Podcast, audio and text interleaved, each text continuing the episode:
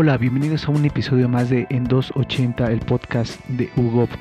Pues hoy vamos a hablar acerca de los datos y COVID-19.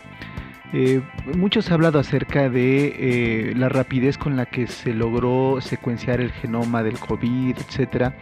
Pero hoy nos vamos a referir a los datos de otra forma. Si bien es cierto que hay muchos esfuerzos gubernamentales por recolectar datos y el ejemplo de casos como Corea del Sur, donde eh, el seguimiento geográfico de, datos de quién estuvo con quién, etcétera, ha logrado reducir la tasa de contagios de una manera muy importante, digamos casi hasta desaparecer. Eh, pues la verdad es que en otros momentos nos encontramos, en, otras, en otros espacios nos encontramos con una falta importante de datos. Hoy en día, eh, todas las empresas de alguna manera recopilan datos. Eh, desde las más importantes, digamos Facebook, eh, Google, etcétera, que viven a partir de los datos que recopilan, hasta las pequeñas empresas que, querámoslo o no, están recopilando datos desde, por ejemplo, eh, los sistemas para eh, el ingreso a las instalaciones de la empresa o las conexiones, etcétera, que nos dan un panorama de, de, microbolsas de datos que sin embargo son muy valiosas para diversas circunstancias como eh, pues la lucha contra la propagación del COVID-19. un artículo que recién publicamos en el sitio web de UGOP eh, habla acerca de cómo las empresas de cualquier tamaño deberíamos estar trabajando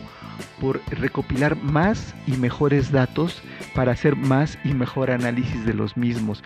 Pero no solamente eso, deberíamos poder, con las debidas restricciones y eh, pues salvedades que nos ayuden a la privacidad de la información,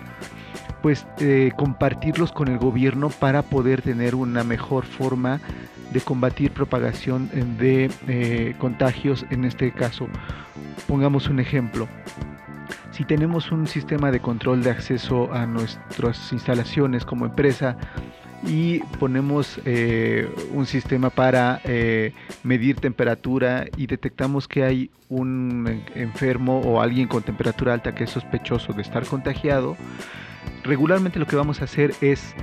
eh, impedirle el paso, pedirle que se regrese a su casa, quizás que se vaya a hacer una prueba, etcétera, que, o que guarde cuarentena de, inmediato. Pero esta información no se comparte con el eh, ente gubernamental encargado de la prevención eh, de contagios, lo cual redunda en que en este caso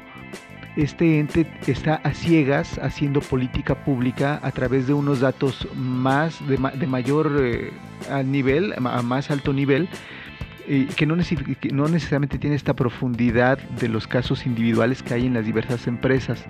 Entonces, eh, incluso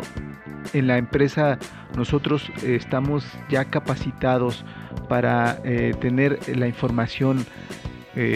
estructurada de cierta manera ya para compartir o, ya está identificados incidentes y percances, en este caso, por ejemplo, de salud, como para que la autoridad sanitaria eh, pudiera tomar decisiones, por ejemplo, en el ámbito geográfico cercano a nuestra empresa o con este trabajador en particular y definir que si da positivo eh, al contagio de COVID, eh, identificar con quiénes ha estado, con quiénes vive, etcétera, para poder actuar en consecuencia y evitar que se propague el contagio, lo más probable es que no. Eh, en, sociedades como la nuestra eh, estamos todavía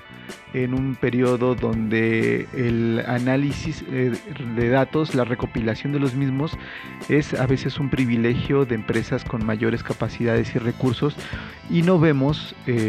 pues la posibilidad eh, de explotación de los mismos. Eh, en el artículo que pueden consultar en UGOV habla de ejemplos, por ejemplo, de Amazon, de Walmart, donde eh, esta información tiene una repercusión muy grande por la capacidad de impacto económico que tienen estas empresas en su entorno. los invito a visitar el sitio web, por supuesto, nuestras redes sociales y compartir, comentar, etcétera, nuestro canal de YouTube